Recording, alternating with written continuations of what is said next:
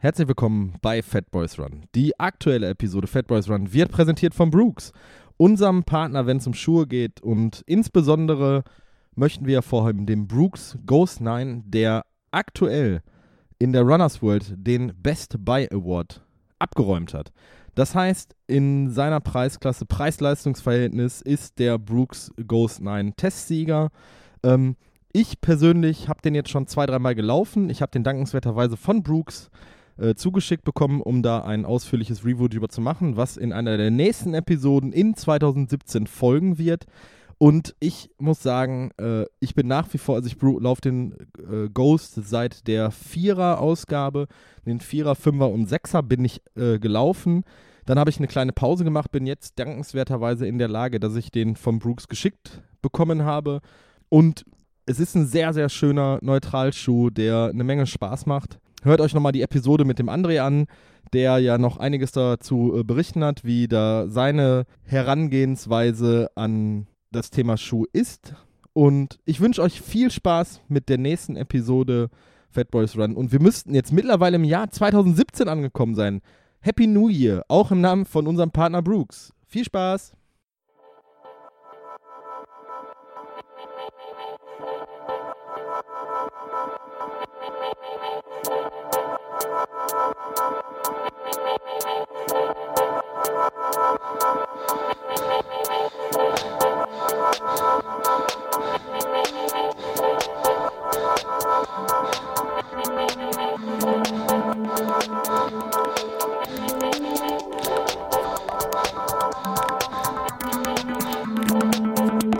Fat Boys Run, der Joggingcast mit Philipp Jordan und René Kreber.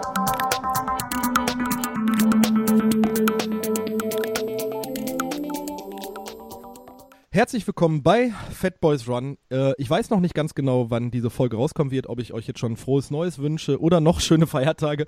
Das wird sich noch zeigen. Ähm, wie ihr hört, ist René da. Ich habe mir einen, Gast geholt, der mir von laufen.de vermittelt wurde. Ähm, und ohne große Umschweife, viel drumherum, möchte ich begrüßen einen der, den schnellsten deutschen Halbmarathonläufer Carsten Eich. Hallo, schönen guten Abend. Das ist doch richtig, Carsten, ne, oder? Genau, ich halte aktuell noch zwei deutsche Rekorde, ähm, den im Halbmarathon mit 60 Minuten und 34 Sekunden und auch den über 10 Kilometer auf der Straße mit 27 Minuten und 47 Sekunden. Beide Rekorde bin ich im April zwei, äh, 1993 gelaufen, also jetzt schon vor mehr als 23 Jahren. Und ähm, ja, von da bin ich natürlich auch sehr, sehr stolz auf das, was ich in meiner aktiven Profikarriere alles erreicht habe. Ja, äh, das, also das sind Zeiten, äh, Leistungsniveaus, von denen äh, träume ich und wahrscheinlich auch die meisten von unseren Zuhörern. Also Chapeau dafür und vor allem, dass du äh, aktuell immer noch diese Rekorde hältst. Also die sind sehr in Stein gemeißelt. Ja, das sieht ähm, aktuell so aus. Das heißt, es gibt natürlich den einen oder anderen Versuch. Ähm, auch Arne Gabius hat in den letzten zwei Jahren hin und wieder mal probiert, ähm, die Rekorde anzugreifen. Aber ich glaube, für solche Zeiten muss schon sehr, sehr viel zusammenkommen. Das war bei mir auch nicht anders. Ähm, ich war damals noch ein relativ junger Athlet, war 23 Jahre, kam direkt aus dem Höhentrainingslager in Mexiko ähm, wo wir unter sehr, sehr, ähm, sagen wir mal, trainingsintensiven Bedingungen trainiert haben. Das heißt, ähm, das Höhentraining ist ja für, für Ausdauersportler ein ganz, ganz wichtiger Punkt. Und in Mexiko hat man halt die Möglichkeit, auf 2500 Meter über Meeresspiegel ähm, im Hotel zu wohnen und entsprechend bis 3400 Meter Höhe zu trainieren, ohne wirklich im Hochgebirge zu sein. Und ähm, das hat damals, denke ich, ganz gut geklappt. Und so sind auch die deutschen Rekorde ähm, entstanden. Zu der Zeit damals war es sogar Europarekord im Halbmarathon. Ja, und fast äh, äh, Weltrekord, aber wir greifen da jetzt schon ein bisschen äh, vorweg. wir, wir, wir das sind, stimmt, sind, ja. ja wir, wir, fangen wir doch mal äh, von vorne an. Also du sagtest jetzt mit, du hast mit 23 Jahren hast du, äh, warst du schon in der Lage, ähm, äh, das sind ja auch andere Zeiten gewesen. Also wenn du jetzt sagst, vor 23 Jahren hast du diese Rekorde gelaufen und da warst du 23. Ähm, da war Laufen noch nicht so sehr im Fokus, wie es jetzt vielleicht jetzt ist und wahrscheinlich auch noch so, dass man noch weniger davon leben konnte, als jetzt zum Beispiel so ein Arne Gabius. Also wie ja, bist du ja. da überhaupt zum Sport gekommen? Also ich denke, auf den Punkt werden wir gleich nochmal zurückkommen. Ich glaube, dass es damals auch schon eine gute Plattform für, für Läufer gab. Wir hatten 1992 mit Dieter Baumann einen Olympiasieger über 5000 Meter in Barcelona und das hat uns natürlich äh, in der ganzen Laufszene schon auch ein bisschen geholfen. Aber gekommen bin ich zum Laufen eigentlich den klassischen Weg ähm, des DDR-Kinder- und Jugendsports. Das heißt, ich komme aus Leipzig ähm, und habe dort auch mit zehn Jahren mit der Leichtathletik angefangen und äh, am Anfang natürlich noch nicht ausschließlich äh, das Laufen, Mittel- und Langstrecken, sondern eben die gesamte Leichtathletik. Und da hat sich dann aber relativ schnell herausgestellt, dass eben die längeren Distanzen am besten funktioniert haben. Und äh, so bin ich dann auch zur Kinder- und Jugendsportschule in Leipzig gekommen. Das heißt, ich habe die letzten Jahre meiner Schulausbildung bereits mit dem Training sozusagen verbinden können, hatte da sehr, sehr gute ähm, Bedingungen und ähm, ja, dann haben sich die ersten Erfolge auf nationaler Ebene eingestellt und so bin ich dann dabei geblieben. Okay, also das heißt, du, ähm, du hattest ähm, den Vorteil, um das jetzt vorsichtig auszudrücken, dass, dass in der DDR-Zeit oder in der DDR Sportler noch anders gefördert wurden als zu der Zeit in der Bundesrepublik Deutschland. Ja, es gab auf jeden Fall oder es äh, gab auch zum heutigen Zeit natürlich ein deutlich besseres Kinder- und Jugendsportsystem. Das heißt, man hat im Schulsport nach Talenten gesucht. Ähm, die Sportlehrer haben ein Auge darauf gehabt. Die Vereinstrainer sind in den Schulsport gekommen. So wurde ich auch gesichtet und äh, eben spielerisch an die Leichtathletik herangeführt. Und ähm, das war natürlich dann äh, schon mal ein, ein, Ausgangspunkt, weil ich glaube, das ist heute auch nicht unser Problem. Talente gibt es immer noch für die Sportarten. Ähm, wir haben auch in Nachwuchsklassen, in den Jugend- und Juniorenaltern, auch bei internationalen Meisterschaften noch genügend erfolgreiche Nachwuchsathleten. Das Problem, was ich heute im, im Leistungssport eher sehe, ist dann die Unterstützung, die dann auf dem professionellen Weg ähm, weitergeführt werden muss. Das heißt, äh, dass man eben die Möglichkeit hat, äh, ja, professionell zu trainieren, ähm, eventuell Ausbildung beziehungsweise dann auch den beruflichen Werdegang etwas hinten anzustellen, ohne ihn völlig aus dem Auge zu verlieren.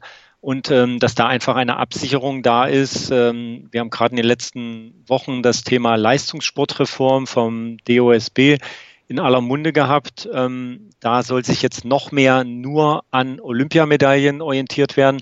Und das gibt natürlich gerade Nachwuchsathleten nicht unbedingt ähm, den entscheidenden äh, Impuls, um sich mit Anfang 20 auf eine Profikarriere sozusagen zu stürzen und ähm, ja, zu schauen, was, was ist im internationalen Vergleich wirklich möglich. Ähm, was wäre deiner Meinung nach, ähm, auch wenn wir da jetzt komplett vom Weg abgehen, aber ich finde das ein interessantes Thema, ähm, was wäre deiner Meinung nach der bessere Weg, um junge Sportler äh, zu fördern, sei es jetzt so wie in Amerika mit einem Stipendium oder ja, okay, Amerika ist immer ein sehr gutes Beispiel, äh, weil da junge Sportler halt dadurch gefördert werden, dass ihr zum Beispiel der komplette Uni-Alltag äh, um die Trainingspläne abgestimmt wird, also dass da immer die Vorlesungen so gelegt werden, wie die Trainer das sagen. Und äh, wenn man sich mal mit deutschen äh, Athleten in einer sehr guten Leistungsklasse unterhält, die aber noch lange nicht davon leben können, ähm, die sagen halt, es wird in Deutschland da keine, Rück keine Rücksicht drauf genommen, wenn man halt fünfmal die Woche äh, laufen, schwimmen muss. Äh, also zum Beispiel jetzt Triathleten oder ich hatte auch mal den, den, den Moritz, der äh, auch bei dir im Essex Frontrunner Team ist, da kommen wir gleich nochmal drauf. Ähm, der mir auch so ähnliches mal durch die Blume gesagt hat, dass es da schwerfällt. Auch der Arne Gabius, der war ja mal bei hier zu Gast und der hat es ja auch, der, der, der hat es auch sehr kritisch gesehen und ich finde das immer ein sehr interessantes Thema. Ja, also es ist mit Sicherheit so, dass wir natürlich äh, mal ein bisschen über, über die Grenzen Deutschlands hinausschauen müssen. Dass das System der, der Universitäten mit dem Stipendien in Amerika, das ist sicherlich ein Weg, ähm, auch nicht unbedingt der einzige. Mir wäre es eigentlich ähm, auch sehr, sehr wichtig, dass man ähm, oder andersrum nochmal, wir haben die Talente, sie sind äh, im Jugendalter international von mit dabei und dann entscheiden meistens die Eltern, beziehungsweise die Jugendlichen mit den Eltern gemeinsam, ähm, welchen Weg gehen wir jetzt? Und da sagen, anders geht's eigentlich gar nicht, sagen die Eltern natürlich, okay, mach erstmal dein Studium komplett. Wenn du einen Abschluss hast, dann ähm, kannst du anschließend als Profisportler versuchen, die internationale Spitze noch zu erreichen. Und genau dieser Weg wird nicht funktionieren. Wir werden nicht mit Mitte oder Ende 20 äh, die Möglichkeit haben, die, die Weltspitze wirklich noch einzuholen. Du hast gerade Arne Gabius angesprochen. Er hat sein komplettes Medizinstudium ähm, absolviert ähm, und dann eigentlich erst jenseits des 30. Lebensjahres sozusagen ähm, voll auf die Karte Leistungssport gesetzt. Er ist jetzt ein, ein Beispiel, wo es äh, bisher ganz gut funktioniert hat. Im Umkehrschluss muss man sich fragen, was wäre vielleicht noch möglich gewesen, wenn er sich ab Anfang 20, Mitte 20 voll auf den Sport hätte konzentrieren können, ähm, wären da noch schnellere Zeiten möglich gewesen. Ähm, ich denke, das sind äh, Punkte, wo wir schon schauen müssen. Ähm, und was für mich ganz, ganz wichtig, gerade jetzt auch bei der Leistungssportreform einfach ist, Olympiamedaillen sind natürlich das Ziel. Und jeder Athlet möchte, wenn es irgendwie geht, auch bei internationalen Meisterschaften eine Medaille gewinnen. Aber es kann nicht jeder eine Medaille gewinnen. Und wenn wir nur noch uns danach orientieren, in welchen Sportarten wir die eine oder andere Olympiamedaille ähm, erringen können, dann werden wir diese Vielfalt, die wir im deutschen Sport haben, die wir auch im deutschen Leistungssport haben, irgendwann nicht mehr ähm, abdecken können, weil ich sage jetzt mal, der Laufbereich, also alles, was im Mittel- und Langstreckenlauf äh, im Deutschen Leichtathletikverband unterwegs ist, da gibt es ganz, ganz wenige Ansatzpunkte, wo man sagen kann, in den nächsten vier Jahren bis zu den äh, Olympischen Spielen in Tokio kann ein Athlet wirklich auf dem Niveau einer Olympiamedaille unterwegs sein. Ja, da sind Platzierungen, ich sag mal im einstelligen Bereich, Top 10 Platzierungen, auch tolle Erfolge. Und wenn das nicht mehr zählt, dann wird es natürlich schon sehr, sehr schwierig und wir werden unsere Vorbilder verlieren für die Nachwuchsathleten ganz, ganz wichtiger Punkt. Die Jugend braucht einfach das ein oder andere Idol, dem sie nacheifern möchte, wo sie genauso werden möchte. Das funktioniert im Fußball und das müssen wir uns in anderen Sportarten einfach auch erhalten. Das heißt, für mich wäre eigentlich viel wichtiger, dass es ähm, eine Möglichkeit der Absicherung gibt, nach einer Profikarriere nicht komplett auf der Straße zu stehen. Das heißt, natürlich kann man planen, wie lange soll eine Karriere andauern. In der Regelfall in der Leichtathletik bis Anfang Mitte 30, je nachdem, wie sich natürlich die, die Erfolge einstellen. Ähm, da kann es aber auch an der einen oder anderen Stelle mal zu einer Unterbrechung durch Verletzungen oder durch ein Karriereende durch Verletzungen kommen. Und an der Stelle sind die Athleten heute eigentlich komplett auf sich allein gestellt. Und ähm, das kann natürlich nicht das Signal sein, dass wir den Eltern bzw. den jungen Talenten mitgeben wollen. Da wäre es für mich wichtiger zu sagen, okay, wenn du dich zum Beispiel ein oder zweimal für Olympische Spiele qualifiziert hast, wenn du für Deutschland um Medaillen gekämpft hast, dann wird der Staat in Anführungsstrichen sich auch ähm, darum bemühen, wenn es Probleme gibt, ähm, nach der Karriere eine, eine, eine berufliche Karriere sozusagen ähm, ja, zu unterstützen. Ja. Dafür haben wir große Firmen. Ja, wir haben äh, in, in, in ganz vielen Sportarten große Firmen, die als Sponsoren ähm, tätig sind. Und ich glaube, dass vom, vom ich sage jetzt mal, vom, vom, vom Anforderungsbild eines Profisportlers, da bringt man schon ganz, ganz viel mit, wovon eventuell an der einen oder anderen Stelle auch äh, Firmen profitieren könnten. Ähm, und äh, von daher müsste es da sicherlich die eine oder andere Möglichkeit geben. Ja, äh, ja, es ist gerade auch spannend, wo du gerade dies äh, mit den Firmen zum Beispiel ansprichst, ohne da jetzt wieder ein zu großes Fass aufgemacht, Olympiade. Ich glaube, äh, du weißt, worauf ich ansprechen möchte. Da gab es ja so einen Eklat, der durch die deutsche Leichtathletik-Szene gegangen ist. Ob das jetzt gut ist oder schlecht ist. Äh, ich möchte, möchte wie gesagt, äh, das ist, ist, ist, war ja das Thema Hana-Zwillinge, Vermarktung ja. um jeden Preis. Anders, natürlich habe ich mich da auch sehr kritisch im Podcast zu geäußert, habe gesagt, wenn ich als, als Athlet würde ich mir den Arsch aufreißen bis zum geht nicht mehr, um die bestmögliche Platzierung rauszuholen. Ich kann in den Kopf der beiden nicht reinschauen. Ich möchte da auch wirklich äh, keine, keine, äh, niemanden auf den Finger drauf zeigen, aber andersherum, wenn, wenn die beiden zum Beispiel versuchen, sich so gut wie möglich zu vermarkten, um Sponsorengelder, um ihr zukünftiges Leben abzusichern, ähm, dann kann ich das auch nicht, also da kann ich nicht mit dem Finger drauf zeigen, weil es ist ihr gutes Recht, so etwas zu tun. Ein Fußballspieler vermarktet sich bis zum Abwinken, äh, ein Formel-1-Fahrer kriegt das Geld äh, mit den Sackkarren nach Hause, also mit der Schubkarre nach Hause gefahren. Ähm, und dann, wenn es im Sport, wenn es bei uns in der, im, im Leichtathletik oder im Laufen gemacht wird, dann ähm, ja, wird da halt sehr kritisch drüber gesprochen, nur weil da versucht wird, Geld zu verdienen. Und wenn man mal ganz ehrlich ist, am Ende des Tages kommt es äh, halt auch darauf an, dass man seine, seine Brötchen beim Bäcker bezahlen kann. Ganz klarer Fall. Also wir sind einfach an dem Punkt, wo der Athlet für sich selber entscheiden muss, ähm, wie kann das Ganze für mich funktionieren. Das ist ähm, natürlich, ich sage jetzt mal, in der perfekten Vermarktung der Hana Twins ähm, bei Olympia jetzt definitiv schiefgegangen. Da brauchen wir gar nicht drüber reden. Das war ein Negativbeispiel für die gesamte Laufszene. Ähm, aber man darf natürlich auch nicht vergessen, dass die Unterstützung im Vorfeld einfach nicht da ist. Und ähm, ich sage immer, wenn der Athlet sich um Kosten für sein Leben, um die Kosten für seine Trainingslager, um die Kosten für die gesamte Vorbereitung ähm, sich selber kümmern muss, dann tut man sich natürlich auch schwer, im Nachhinein sozusagen den Finger zu heben und zu sagen, das hättest du jetzt aber bitte schön anders machen müssen. Ja, von der läuferischen Geschichte ganz klar. Ähm, auch dafür nochmal ein Beispiel. Ähm, das war natürlich auch durch die Vermarktung ähm, relativ einfach für die Hana Twins, weil sie Glück hatten, dass ihr Ausrüster, also die Firma mit den drei Streifen, im Endeffekt auch Ausrüster der deutschen Olympiamannschaft war. Wenn das nicht der Fall gewesen wäre, hätten sie diese Vermarktung vor Ort gar nicht machen können, weil es ist so, wenn ich heute als Olympiaathlet einen Ausrüster, einen Sponsor habe, der mich vier Jahre lang unterstützt, dann habe ich keine Möglichkeit, ihn direkt vor Ort bei den Olympischen Spielen beziehungsweise in den zwei Wochen davor und zwei Wochen danach überhaupt zu präsentieren und mich bei ihm zu bedanken. Das heißt, äh, im Sport ist heutzutage natürlich ganz, ganz viel Vermarktung. Das sind große Firmen, die exklusiv als Sponsoren für Olympische Spiele auftreten, für Olympiamannschaften, für Teams.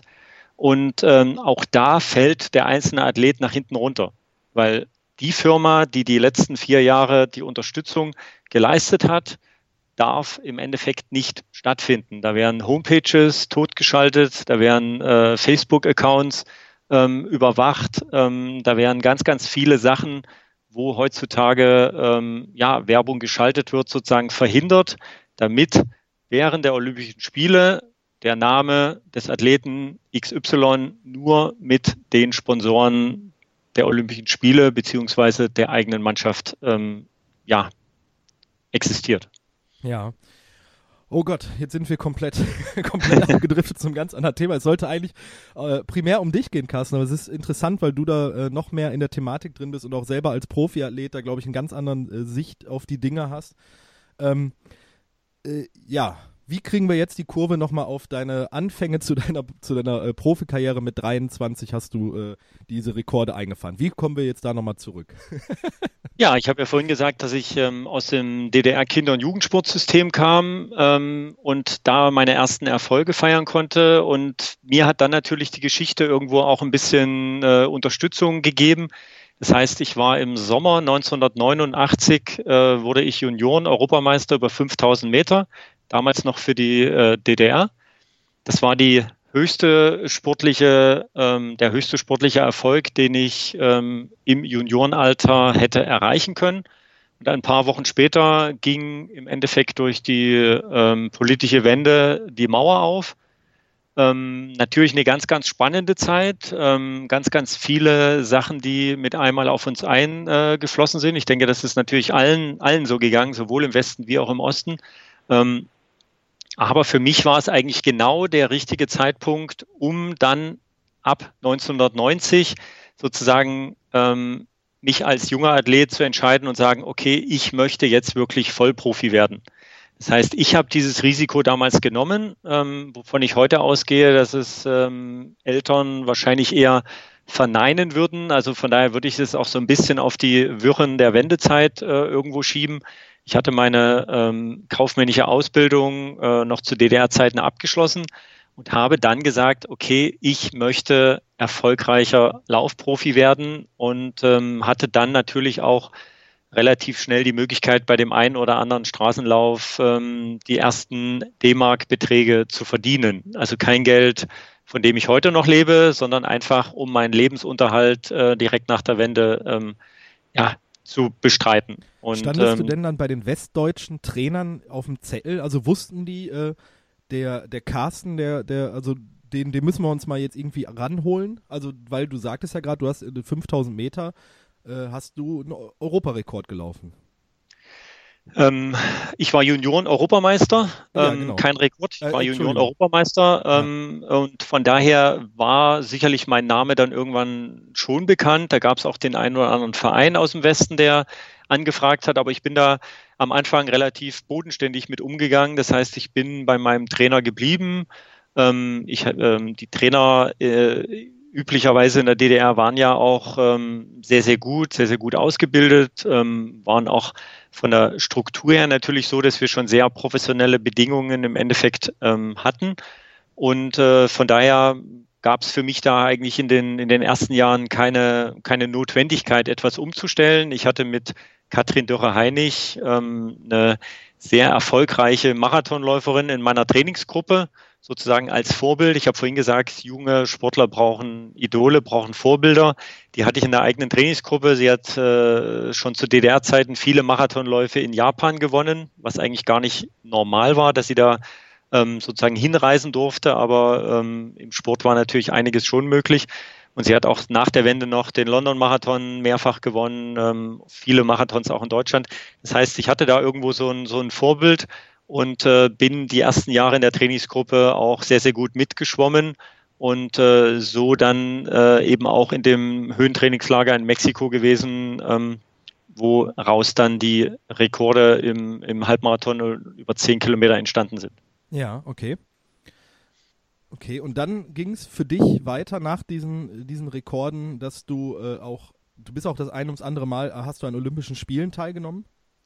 Ja, also es war im Endeffekt so, dass ich mich äh, irgendwo zwischen der Bahn, also dem klassischen Stadionläufen über fünf oder 10.000 Meter und den Straßenläufen entscheiden musste. Ähm, für mich waren die Straßenläufe immer das, wo ich mehr Spaß hatte, wo ich mehr taktieren konnte, wo ich auch mal ein bisschen mehr riskieren konnte ähm, wo die Zuschauer hautnah an der Strecke waren. Ähm, das hat mir eigentlich viel, viel mehr Spaß gemacht, aber für die Olympischen Spiele ähm, musste ich mich natürlich äh, sozusagen wieder für die Stadionleichtathletik entscheiden. Und ich habe dann ähm, auch die Qualifikation für die äh, Olympischen Spiele 1992 in Barcelona ähm, erreicht. Ähm, war damals noch ein, ein sehr, sehr junger Athlet. Ähm, das heißt, die, die, die Quali mit 28 Minuten ähm, zu erreichen, war ähm, schon ein großer Erfolg für mich. Und ähm, so ging es die nächsten Jahre dann eigentlich auch in einem permanenten Wechsel zwischen der Bahn und der Straße weiter. Also ich habe eigentlich lange nach meinem eigentlichen Weg gesucht. Ja, wenn ja. wir jetzt mal davon ausgehen, 1990 bis 92 bin ich verstärkt ähm, noch auf der Bahn gelaufen. 93 kamen dann die Rekorde auf der Straße. Ähm, und die waren dann eigentlich auch der Ausgangspunkt zu sagen, okay, dann machen wir es gleich richtig, dann gehen wir zum Marathon. Ich bin 1994 meinen ersten Marathon gelaufen, ähm, habe da sehr, sehr viel riskiert, wollte den gleich unter 2,10 laufen. Boah, ähm, bin da dann ein bisschen, musste ein bisschen Lehrgeld für bezahlen. Ähm, bin eine 2013 in meinem ersten Marathon gelaufen, habe mich für die Europameisterschaften qualifiziert und habe dann eigentlich gedacht, okay, der Weg auf der Straße ist auf jeden Fall der richtige. Aber es kam dann auch nochmal der ein oder andere Rückschlag. Ähm, 95 habe ich keinen Marathon ins Ziel gebracht, weil ich ja immer zu viel wollte, vielleicht auch etwas übertrainiert war. Habe dann den Trainer gewechselt, bin nochmal zurück auf die Bahn gegangen 96 äh, war für mich so ein Jahr, was, was so ein bisschen den Tiefpunkt dargestellt hat, nicht mal leistungsmäßig, sondern eher von den Nominierungskriterien des DLV für die Olympischen Spiele in Atlanta. Ähm, das heißt, mir haben im Endeffekt über 10.000 Meter fünf Sekunden an der Norm gefehlt und über 5.000 Meter zwei Sekunden. Trotzdem bin ich zu Hause geblieben, was ich damals eigentlich als Bestrafung angesehen habe. Ja, ist weil man ja eben letztendlich auch über 5000 Meter zwei Sekunden an der Norm scheitern. Ja, Puh. es ist einfach so, dass, dass äh, bei anderen Disziplinen da, sagen wir mal, äh, etwas weicher drüber geschaut wurde. Und man hat als Langstreckler einfach nur einmal im Frühjahr die Möglichkeit, ein Rennen über 10 oder über 5 Kilometer zu laufen. Und ähm, ja, von daher war es natürlich sehr, sehr schade, dass es äh, mit den Olympischen Spielen nicht geklappt hat. Ähm, ich habe glücklicherweise da dann die Motivation draus ziehen können, ähm, mich fürs nächste Jahr für die Weltmeisterschaften in Athen 1997 äh, über 10.000 Meter nochmal qualifizieren zu können. Da bin ich dann auch meine Bestzeit gelaufen ähm, mit 27 Minuten und äh, 42, 41 Sekunden. Jetzt muss ich nachdenken, 47, 42. 27, 42 ist meine Bestzeit über, über 10.000 Meter auf der, äh, auf der Bahn. Und ähm, ja, mit diesem Erfolg habe ich dann gesagt, okay, das war es jetzt für mich mit der Stadion Leichtathletik und bin ab dem Zeitpunkt dann auch kein einziges Mal mehr im Stadion gelaufen. Außer zu Trainingszwecken natürlich. Zu Trainingszwecken natürlich, aber, aber keine Wettkämpfe, sondern dann habe ich wirklich den Entschluss gefasst, ähm, auf den Marathon zu gehen, ähm, voll auf die Karte Marathon zu setzen, was dann auch zumindest mal zwei, drei Jahre ganz gut funktioniert hat. Okay. Wie war da die Umstellung jetzt äh, für dich im Training? Also, wenn du jahrelang die 5000, 10.000 Meter dann speziell jetzt im Stadion gelaufen bist, ich, ich meine, ein Marathon ist ja dann nochmal eine ganz andere Hausnummer, auch für dich als Profi im Trainingsumfang oder in der Trainingseinstellung, Intensität. Sicherlich, die Umfänge sind natürlich nochmal angestiegen, wobei ich auch sagen muss, ich habe meine Leistungen auf der Bahn auch immer aus einem sehr, sehr hohen Gesamtumfang irgendwo gezogen. Ähm, das heißt, wir haben immer viele Kilometer trainiert, also 200 Kilometer pro Woche standen eigentlich ja fast immer auf dem Trainingsplan in Belastungswochen. Und damit war es im Marathon dann auch gar nicht mehr so extrem viel mehr, was äh, dann noch stattfinden musste. In der Spitze erinnere ich mich mal an eine Trainingslagerwoche, ähm, auch in Mexiko. Da bin ich 280 Kilometer gelaufen, aber das war natürlich dann schon, ich sag mal, ja, jenseits des, äh, des Guten. Das war schon, schon äh, deutlich zu viel, würde ich sagen. Da wird man dann auch verletzungsanfällig. Da kommt die Regeneration einfach nicht mehr mit, wenn man täglich einen Marathon oder mehr läuft. Ähm, und von daher also nicht am Stück, sondern in zwei oder drei Trainingseinheiten, aber von der Distanz her zumindest ja. über 40, 45 Kilometer. Und ähm, das ist auch so eine Tendenz, die ich heute nochmal bei dem einen oder anderen Athleten sehe, wo ich sage, dass gerade Überdistanzläufe im Marathontraining mehr auf der Tagesordnung stehen, die ich nicht unbedingt unterstützen würde, weil ich die Erfahrung gemacht habe, dass es regenerativ einfach Probleme mit sich bringt. Aber ganz klar, Marathontraining ist im Endeffekt eine Fleißaufgabe, wobei man die Geschwindigkeit nicht unterschätzen darf. Wenn man heute internationale Spitzenmarathonläufer sich anschaut, was für Unterdistanzleistungen die auch mitbringen, ähm, dann muss man natürlich schon sagen, dass da auch im intensiven Bereich eigentlich gar nicht so viel äh, Unterschiede bestehen wie zu einem 10.000 Meter oder Halbmarathon-Training. Ja, okay. Und du bist dann jetzt noch in deiner Vita noch, du hast jetzt noch diverse äh, äh Sta äh, große Stadtmarathons mitgenommen, du bist auch viel in der Welt rumgekommen. Ähm, möchtest du den jetzt mal so speziell aus, deinem, aus deinen Marathon-Erfahrungen einfach mal so sagen, was war dein schönster Lauf, dein schönstes Erlebnis? Jetzt noch nicht, vielleicht noch nicht mal die Bestzeit. Ähm, man muss ja nicht immer nur auf Zeit laufen, sondern da, wo du wirklich jetzt rückblickend sagst, äh, das, war, das war ein richtig geiles Ding, das hat unfassbar Spaß gemacht.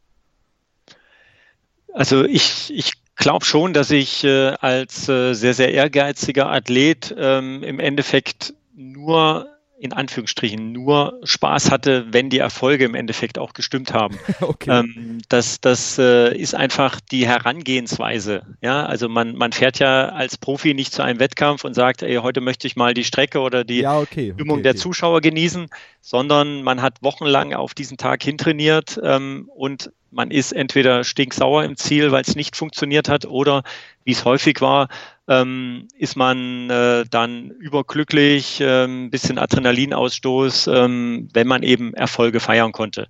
Ja, und äh, von daher sind ähm, die, die Läufe, die funktioniert haben, wie der Köln-Marathon-Sieg 1998, ähm, der wird mir sicherlich immer in Erinnerung bleiben, weil ich das Rennen zwischenzeitlich eigentlich schon zweimal verloren hatte. Ich habe den Kontakt zur Spitzengruppe zweimal verloren, hatte mehr als 100 Meter Rückstand auf äh, eine kleinere Spitzengruppe aus Kenianern. Und ähm, wenn man sich erinnert, dann, dann ist es eigentlich so, dass ähm, die dann entsprechend so laufen, dass da niemand wieder sozusagen ein Comeback bekommt und zurückkommt. Das ist mir in Köln damals ähm, sogar zweimal gelungen und dann konnte ich auf der Domplatte entsprechend äh, den Sieg feiern. Das wird mir natürlich immer in Erinnerung bleiben. Und ähm, ich glaube, die, die wirklichen Lauferlebnisse, ähm, die habe ich nach meiner Karriere vielleicht erlebt. Ja, also der ein oder andere Marathon soll da auch noch folgen. Das heißt, ähm, ich bin zum Beispiel noch nie in New York den Marathon gelaufen, der ja irgendwo so ein bisschen das Nonplusultra ähm, der Veranstaltungen darstellt. Das möchte ich mir natürlich irgendwann mal äh, noch erfüllen. Ähm, aber ich habe schon den ein oder anderen Lauf jetzt nach meiner Karriere auch entsprechend genießen können. Denn, das muss ich auch gleich sagen, nach Beendigung meiner Karriere im Dezember 2007 ähm, laufe ich nicht mehr auf Zeiten. Ich werde immer wieder gefragt, hey, was kannst du denn heute noch rennen? Und du trainierst da sicherlich noch ein bisschen und das geht bestimmt noch richtig schnell. Mag sein, aber diesen Anreiz oder diesen Ehrgeiz, den hatte ich in meiner Karriere, den habe ich jetzt einfach nicht mehr. Ich laufe jetzt in Anführungsstrichen nur noch aus Spaß an der Freude, genieße es, auf der Strecke zu sein und da ist es mir völlig egal, wie lange das Ganze dauert. Ja, also du bist jetzt vom Profi zum Genussläufer gewechselt. Nichtsdestotrotz bist du jetzt in deiner nicht mehr äh, als Profi aktiven Karriere, bist du ja jetzt als Trainer tätig. Genau, also das, ähm, ich habe im Endeffekt den, den, ich sage immer, den Luxus, eigentlich ein zweites Mal mein Hobby zum Beruf machen zu äh, dürfen. Das heißt, erst äh, war ich als, als Läufer natürlich, als Profi äh, sozusagen beruflich unterwegs und jetzt nach meiner Karriere habe ich die Möglichkeit, ähm, einfach im Sport- und Gesundheitsmanagement ähm, als selbstständiger Sport- und Gesundheitsmanager ähm, tätig sein zu dürfen. Ähm, das ist natürlich eine, eine sehr komfortable Situation, weil ich weiterhin in der Laufszene aktiv bin, weil ich weiterhin natürlich auf vielen Veranstaltungen bin, mit vielen Sportlern in Kontakt bin und da auch die, die ein oder andere Trainertätigkeit natürlich dabei ist. Ähm, ich möchte einfach die Erfahrungen, die ich äh, in ja, fast 20 Jahren als Laufprofi sammeln durfte, die möchte ich einfach weitergeben. Und da habe ich mir ein, äh, überlegt, wie, wie ist das am, am, am besten machbar. Und äh, von daher arbeite ich weiterhin mit, mit vielen Partnern aus meiner aktiven Zeit zusammen und versuche einfach dem Hobbyläufer ähm, mit auf den Weg zu geben, was kann er noch tun, um zum einen den Spaß auf der Laufstrecke sozusagen niemals zu verlieren. Ja, da geht es um Themen wie Ausrüstung, Überlastung, Verletzung, dass man sowas natürlich vermeiden kann. Ähm, aber vor allem auch, ähm, wie kann man die Trainingszeit, die man selber investieren möchte, so effektiv wie möglich nutzen. Ja, das heißt, ähm, der eine oder andere hat ja doch ein Ziel, möchte vielleicht ähm, die Bestzeit um eine Minute oder auch noch ein paar Sekunden mehr verbessern, möchte vielleicht als das erste Mal einen Halbmarathon oder einen Marathon laufen. Und da möchte ich einfach mit Rat und Tat zur Seite stehen, um entsprechend ähm, ja, Wege aufzuzeigen, wie das Ganze funktionieren kann. Immer unter der Voraussetzung, dass für mich als Profi das Laufen eigentlich die Hauptbeschäftigung meines Tages war und dass es für alle, für die ich jetzt da sein möchte, im Endeffekt ein Ausgleich zu ihrem Alltag zu verschiedenen Belastungen, die tagtäglich auf uns einströmen, im Endeffekt äh, einfach darstellt. Okay, und wie machst du das? Wie kann man mit dir in Kontakt treten? Wenn, wenn ich jetzt interessierter wäre und jetzt nicht über diesen Podcast die, auf dich gekommen wäre, sondern wie, wie wird das funktionieren? Also ich stelle diese Frage jetzt bewusst mal ganz, ganz, ganz blöd, ganz plump. Ist, ähm, ist im Endeffekt momentan eigentlich so, dass äh, ich in erster Linie durch ähm, Vorträge, durch Seminare, durch ähm, Laufreisen, Running Camps sozusagen Angebote in die, in die Laufszene ähm, unterbreite, wo im Endeffekt wir das Thema natürlich immer sehr ganzheitlich befassen. Ja, es ist äh, nicht so, dass ich aktuell die Zeit äh, oder Möglichkeit dazu hätte, Athleten, einzelne Athleten mit Trainingsplan und Trainingssteuerung direkt äh, zu betreuen weil das aus meiner Sicht einfach eine sehr, sehr aufwendige ähm, Art und Weise wäre, ähm, die ich im Moment zeitlich nicht, äh, ja, nicht abdecken kann. Ja, das ja. heißt, für mich reicht es einfach nicht, einen Trainingsplan am Schreibtisch zu erstellen, ähm, den für vier oder acht Wochen dem Athleten zuzuschicken und zu sagen, trainiere jetzt mal und dann gucken wir, was dabei rauskommt, sondern es geht ähm, gerade bei einer individuellen Trainingsplanung einfach um ganz, ganz viel ähm, ja, individuelle Anpassungen, um, um Feedback, äh, was man eigentlich nach jeder Trainingseinheit als Trainer benötigt. Und äh, von daher ist, ist das nicht der Weg, den ich im Moment äh, sozusagen anbiete. Ähm, was aber nicht heißen soll, dass ich nicht Grundschemen äh, für Läufer einfach vorgeben möchte. Ja, wie gesagt, durch Wochenendseminare ähm, für Vereine, für äh, Firmen äh, bieten wir das an ähm, und entsprechend natürlich auch äh, in unseren Laufwochen, die jetzt äh, im März wieder in Andalusien und auf Mallorca stattfinden, wo wir einfach eine Woche Zeit haben, wo wir entsprechend mit äh, verschiedenen Experten der Partnerfirmen wie Essex, wie Polar, wie Ultrasports vor Ort sein werden und dann wirklich jede Frage ähm, des oder der Teilnehmer beantworten können. Da gibt es verschiedene Vorträge, es gibt Workshops, es werden Filme gezeigt, wir haben eine Laufanalyse dabei ähm, und dementsprechend ähm, bekommen die Teilnehmer sozusagen einen Gesamtüberblick, wie sie ihre Vorbereitung in Zukunft am ähm, effektivsten und zielsichersten wirklich ähm, gestalten können.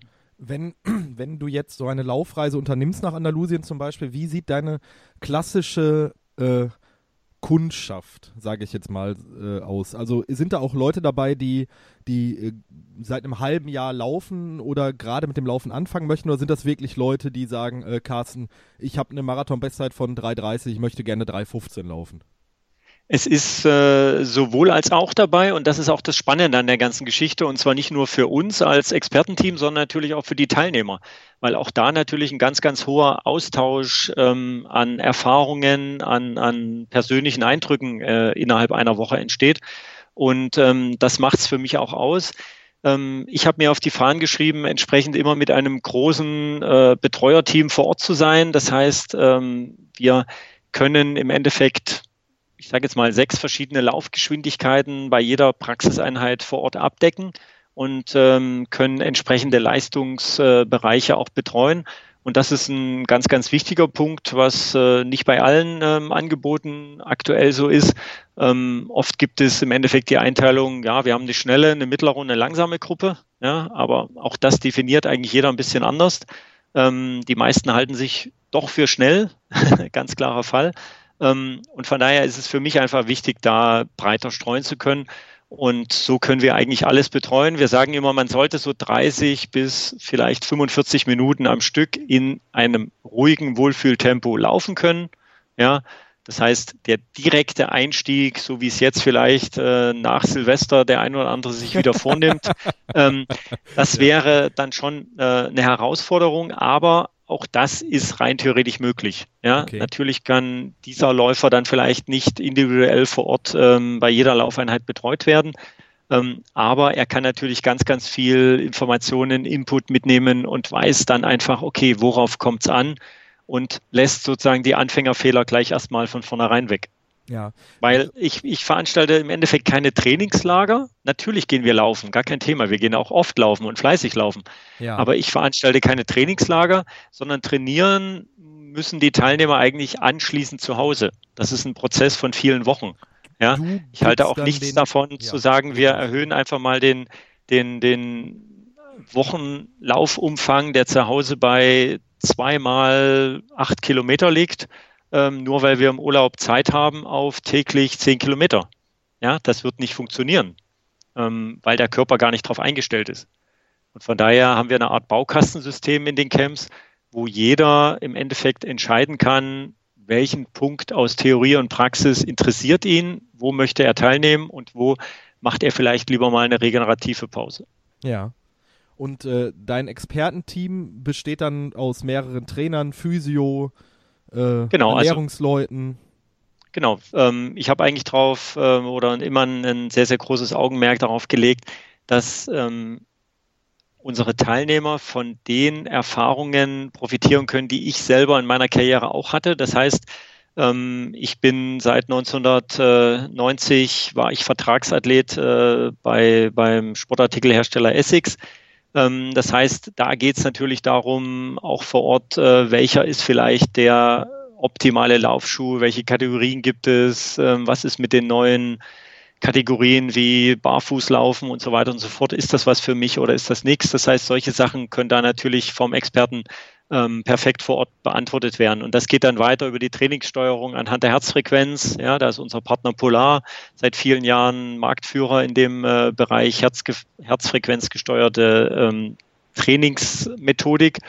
Ähm, Ultrasports habe ich vorhin angesprochen. Das ist das Thema Sporternährung, Zusatzernährung. Ähm, da profitieren wir von den Erfahrungen von Professor Dr. Feil, ähm, der im Endeffekt als einer der Ernährungsexperten im Sportbereich, Olympiasieger, Weltmeister berät und ähm, auch für Hobby- und Freizeitläufer eine Strategie ähm, entwickelt hat, die sogenannte Fast-Formel, wie die Ernährung den Sport, die Leistungsentwicklung und natürlich auch die Regeneration sozusagen unterstützen kann. Ja, oder wir haben die Chefredaktion von Laufen.de dabei. Das heißt, das sind natürlich auch alles ähm, sehr erfahrene Leute, die äh, im Endeffekt ganz, ganz viel zu erzählen haben, die ähm, da vor Ort natürlich auch schon viele Laufveranstaltungen kennen, weil sie einfach äh, dabei waren und, und ja, so entsteht da ein sehr, sehr rundes Bild. Wir haben ein Physio dabei und, und das macht einfach Spaß,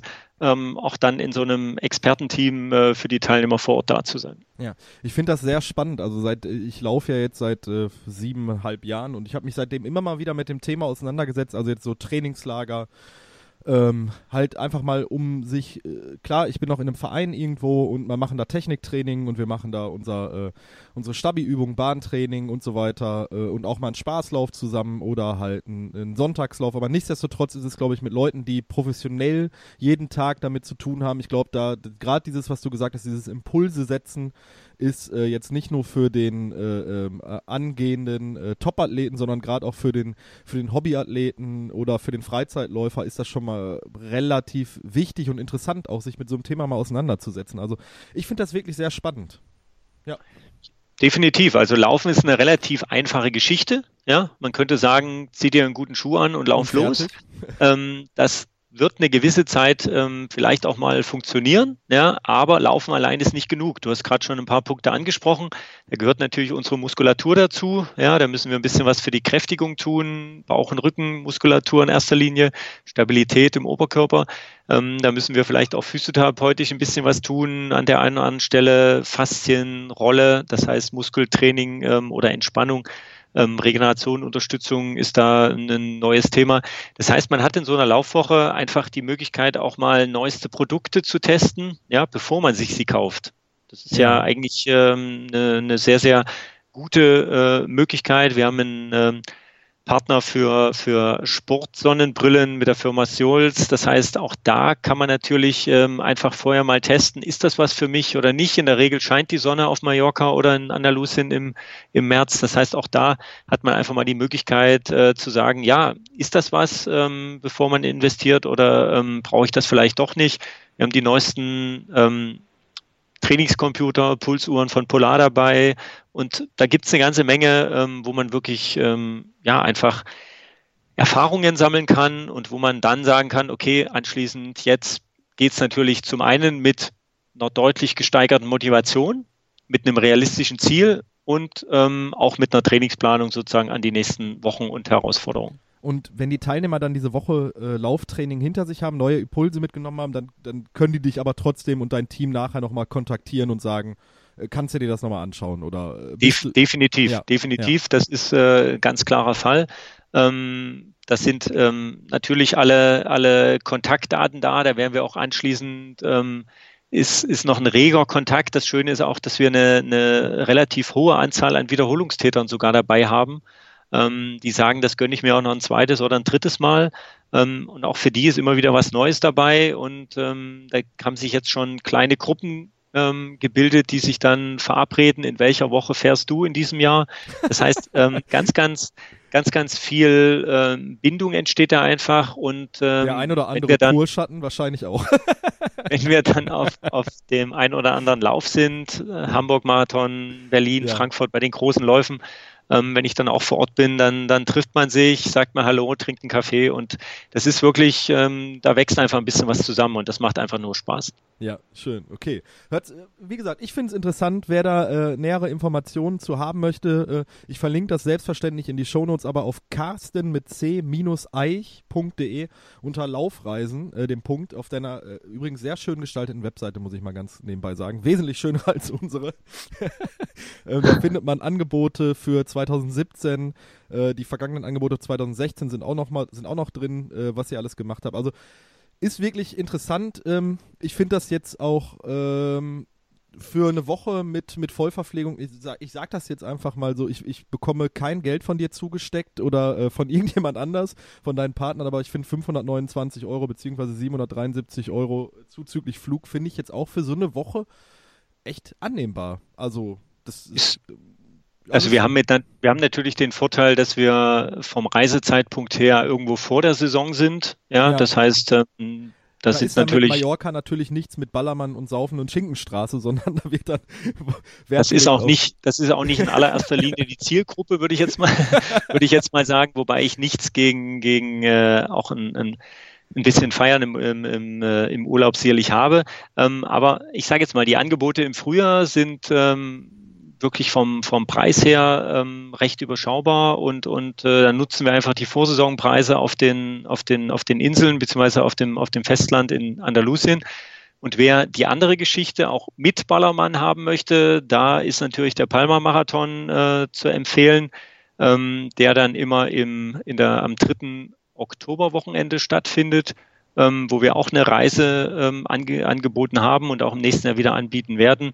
Die wird im Moment gerade zusammengestellt. Da heißt, da kann man einfach dann wirklich den, den Aufenthalt ähm, am oder in einem Hotel direkt an der Playa de Palma ähm, verbinden mit der Teilnahme am ähm, Mallorca-Marathon ähm, über die Halbmarathon-Distanz, über die Marathon-Distanz oder auch über 10 Kilometer.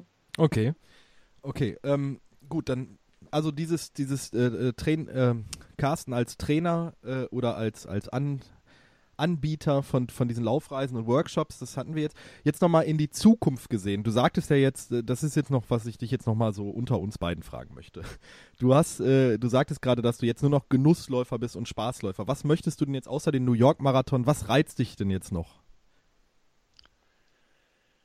Ähm, ja, also ich sag mal, so, so richtig viele Dinge ähm, sind Irgendwas es nicht. Verrücktes, ein Ultra oder mal eine, eine Trail-Distanz, irgendwie sowas. Da muss ich, da muss ich sagen, dass ich ähm, da vielleicht auch eher ein bisschen klassisch gestrickt bin ähm, und mit äh, einigen der, der ähm, derzeitigen Angebote für mich persönlich nicht ganz so viel anfangen kann.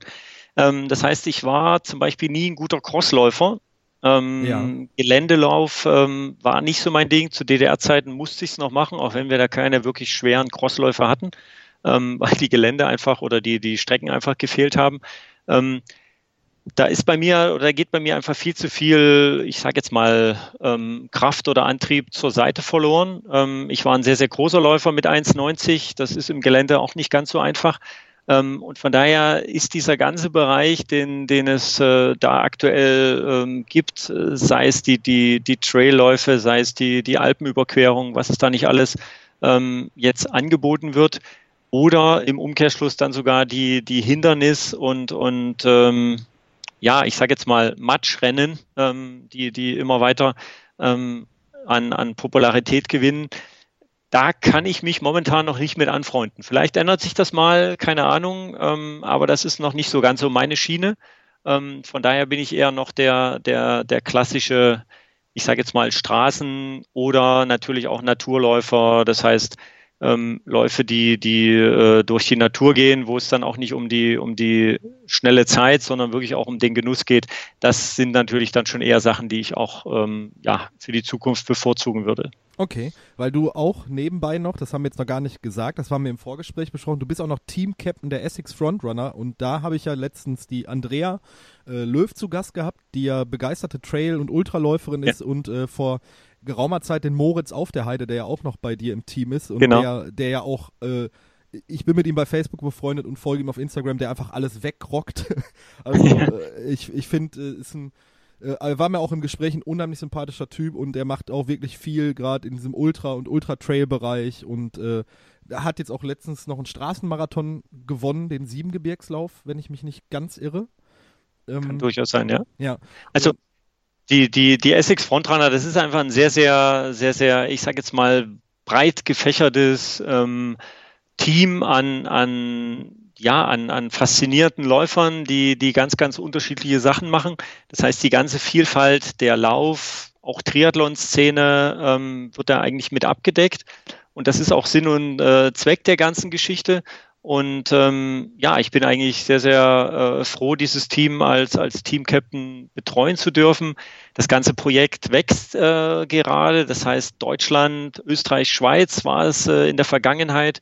Jetzt kommen weitere 10, 12 Länder äh, dazu. Das heißt, Essex hat sich entschieden, dieses äh, erfolgreiche Projekt eben auch international auszubauen, äh, weiterzugestalten. Und ähm, ja, es sind einfach äh, tolle Inputs, die da aus der Laufszene, ähm, aber entsprechend natürlich auch ins Team sozusagen gegeben werden. Und ähm, da geht es auch nicht nur darum, dass man der schnellste Läufer in, in irgendeinem Bereich sein muss, sondern es ist wirklich die Vielfalt im Team. Ähm, und man muss einfach die Leidenschaft am Laufen haben und da entsprechend natürlich dann auch äh, ein bisschen was äh, zurückgeben. Okay. Gut, ähm, das, äh, die Leidenschaft am Laufen, äh, finde ich, ist ein relativ schönes Schlusswort. Außer du hast jetzt noch was, worüber du äh, reden möchtest, Carsten? Ähm, ich glaube einfach, ähm, oder ja, als, als, als, als Schlusswort vielleicht, ähm, ich hoffe einfach, dass alle, die ähm, bei euch zuhören oder die sich im Endeffekt äh, die Leidenschaft am Laufen sozusagen erhalten haben, dass ähm, ja der Spaß und die Freude eigentlich immer im Mittelpunkt steht. Das ist, glaube ich, äh, das Entscheidende. Ähm, dass das natürlich an der einen oder anderen Stelle auch mal ein bisschen, bisschen Leistungsdruck oder ein selbstgemachtes äh, Ziel natürlich ähm, auch mal mitspielen darf, ist, ist vollkommen okay.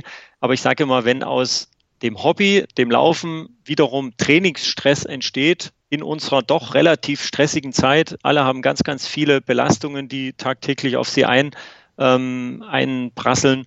Und von daher sollten wir uns als oder beim Laufen zumindest wirklich ähm, den Luxus erlauben, den Kopf mal frei zu kriegen, uns in der Natur zu bewegen, die frische Luft zu genießen und einfach Spaß am Laufen zu haben. Und ich glaube, dann ist allen ganz, ganz viel geholfen. Okay, werde ich machen. Äh, ich beherzige diesen, diesen Ratschlag sehr. Ich hoffe auch, dass unsere Hörerinnen und Hörer das machen werden. Wenn man mit dir in Kontakt treten möchte, wie gesagt, Carsten mit c-eich.de. Äh, bist du noch irgendwie in den sozialen Netzwerken zu finden? Also auf jeden Fall auch äh, Freundschaftsanfragen über Facebook ähm, sind natürlich möglich. Ähm, beantworte ich auf jeden Fall oder ähm, ähm sehr, sehr gerne. Und ähm, ja, dementsprechend ist das, sind, wären das so die Wege, wo man mich erreichen kann. Okay, dann Carsten, ich wünsche dir jetzt noch, äh, je nachdem, wann die Folge ausgestrahlt wird, das weiß ich noch nicht ganz genau, schöne Feiertage oder einen guten Start ins neue Jahr. Auf jeden Fall, ach, ich wünsche dir einfach beides. Das zählt immer. genau das wünsche ich dir auch. Und okay. äh, ja, vielen Dank fürs Gespräch. Ja, gerne, immer. Mach's gut. Tschüss. Ciao.